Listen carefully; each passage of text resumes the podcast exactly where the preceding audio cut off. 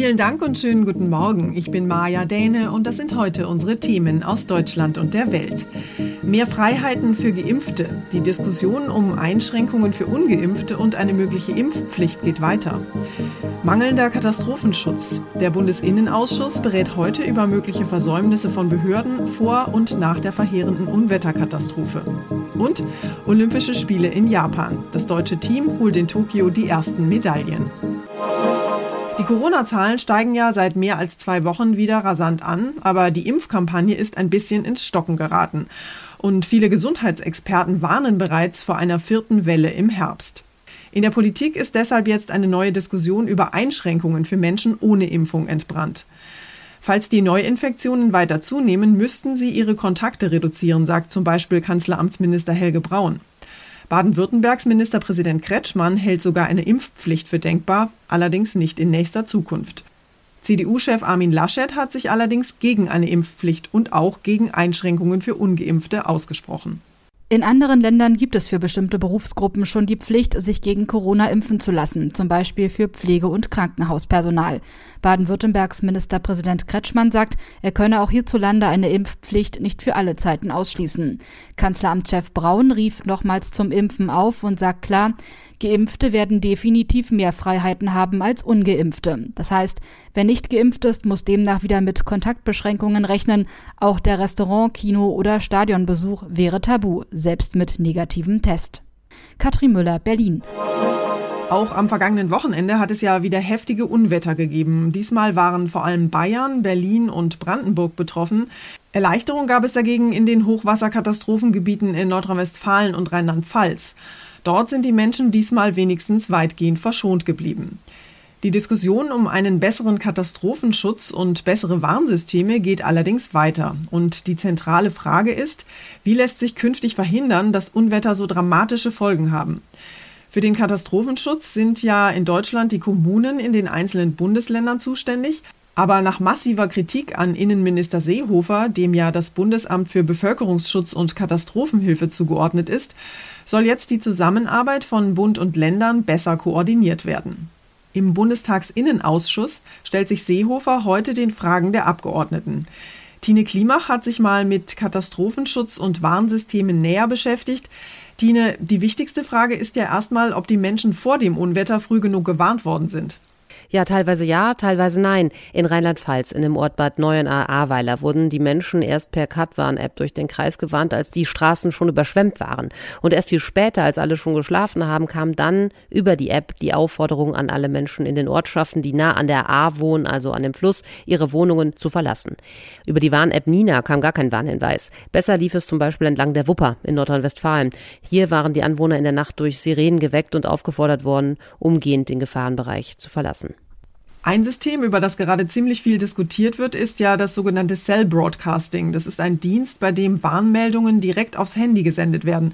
Wie funktioniert das denn genau? Dabei bekommt jeder eine SMS auf das Handy, egal wie alt das Handy ist. Der gleiche Inhalt geht an alle und zwar genau zur selben Zeit. Die Handys müssen natürlich eingeschaltet sein. Das Warnsystem wird schon in vielen Ländern genutzt, etwa in den Niederlanden. Die hatten dort ja auch Hochwasser und da ist, soweit ich weiß, keiner gestorben. Und dann gibt's das System noch in Rumänien oder in den USA. In Deutschland hatte man sich in der Vergangenheit gegen Cell Broadcast entschieden und stattdessen auf Smartphone-Apps gesetzt. Ab dem nächsten Jahr soll das neue System aber voraussichtlich eingesetzt werden. Warum hat man das denn nicht schon längst eingeführt? Es ist wie immer kompliziert und teuer, weil alle bestehenden Warnsysteme mit dem neuen Cell Broadcasting zusammengeführt werden müssen und dann muss die Technik bei den einzelnen Telefonanbietern freigeschaltet werden.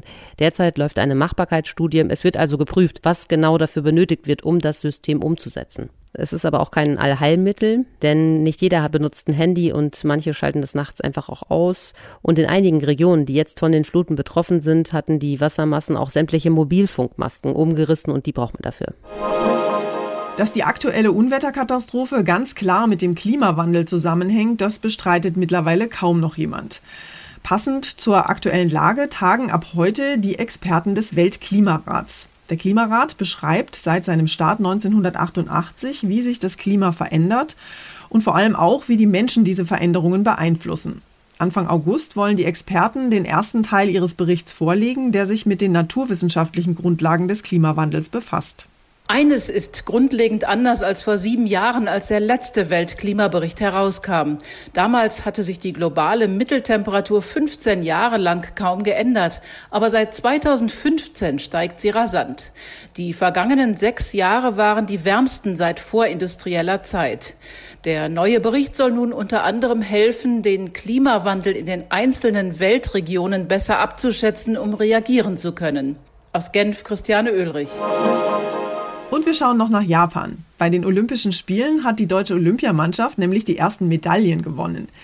Erst holten die Wasserspringerinnen Lena Henschel und Tina Punzel Bronze im Synchronspringen und dann gewannen die Bogenschützinnen Bronze im Teamwettbewerb.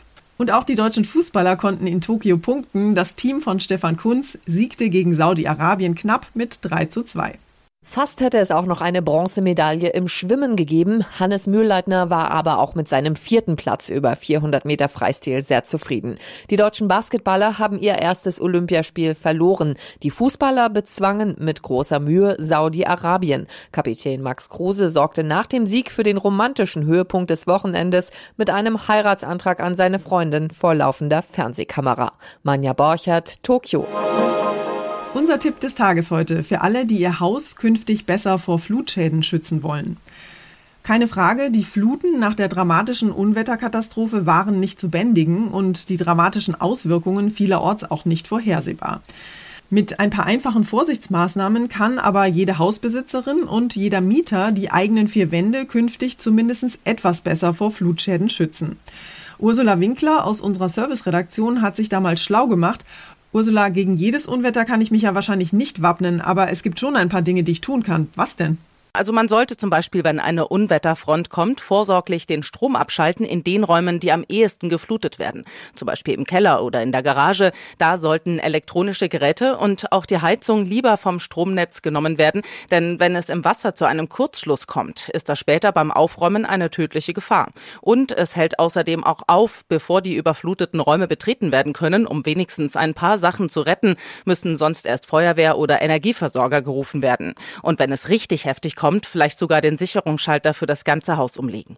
Kann ich denn sonst noch irgendetwas vorsorglich tun, wenn es Unwetterwarnungen gibt? Ja, Stichwort Kanalisation. Wenn zu viel Regen fällt, dann kann das die Straßenkanalisation nicht mehr aufnehmen und dann steht das Wasser auf der Straße und drückt sich eben auch durch die Kanalisation, durch die Abflüsse ins Haus. Ähm, das können sogenannte Rückstauklappen abmildern. Die sind teils sogar vorgeschrieben. Äh, sie verschließen von unten die Rohre. Bei entsprechenden Wetterwarnungen sollte man sie lieber nochmal prüfen, ob sie denn funktionieren. Das rät das Bundesamt für Bevölkerungsschutz und Katastrophenhilfe. Die Klappen lassen sich in vielen Fällen auch nochmal nachrüsten. Was sind denn so die wichtigsten Dinge, die ich vielleicht vorsichtshalber irgendwo in Sicherheit bringen sollte? Ja, viele denken da etwa an die Familienfotoalben oder Arbeitszeugnisse. Wichtig sind aber auch Dinge mit Gefahrenpotenzial. Also zum Beispiel Chemikalien wie Benzin, Öl, Pflanzenschutzmittel, Putzmittel, Farben, heißt es vom Bundesamt für Bevölkerungsschutz und Katastrophenhilfe. Das alles sollte nicht ins Wasser gelangen. Passiert es doch, muss die Feuerwehr zur Beseitigung anrücken.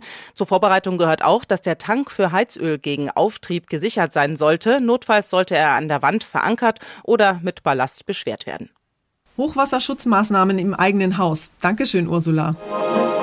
Und zum Schluss nehmen wir Sie heute mal mit zum Schützenfest. Zu so einem richtigen, zünftigen Schützenfest gehören natürlich Blasmusik, Bier, ein Schützenkönig und ganz wichtig auch Schützenfahnen. Wegen Corona sind ja leider auch in diesem Jahr wieder ziemlich viele Schützenfeste ausgefallen, unter anderem auch in Freckenhorst im Münsterland. Aber zum Ausgleich haben die Schützen dort einfach ein paar Fähnchen mehr aufgehängt. Genauer gesagt 992 Stück. Damit kommt das 7600 Einwohnerdorf immerhin auf eine Pro-Kopf-Zahl von circa sieben Schützenfahnen.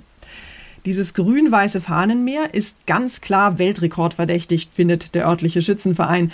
Das zuständige Rekordinstitut für Deutschland hat daraufhin nachgezählt. 250 Fahnen mit einer Mindestgröße von 90 mal 50 Zentimetern hätten schon ausgereicht, aber das haben die Freckenhorster natürlich mit Leichtigkeit überboten. Jetzt ist ihr Dorf also ganz offiziell der erste Rekordhalter in der Kategorie Schützenfahnen hissen. Na, wenn das kein Grund zum Feiern ist. Das war's von mir für heute. Ich bin Maja Däne und wünsche Ihnen einen guten Start in den Tag. Tschüss und bis morgen.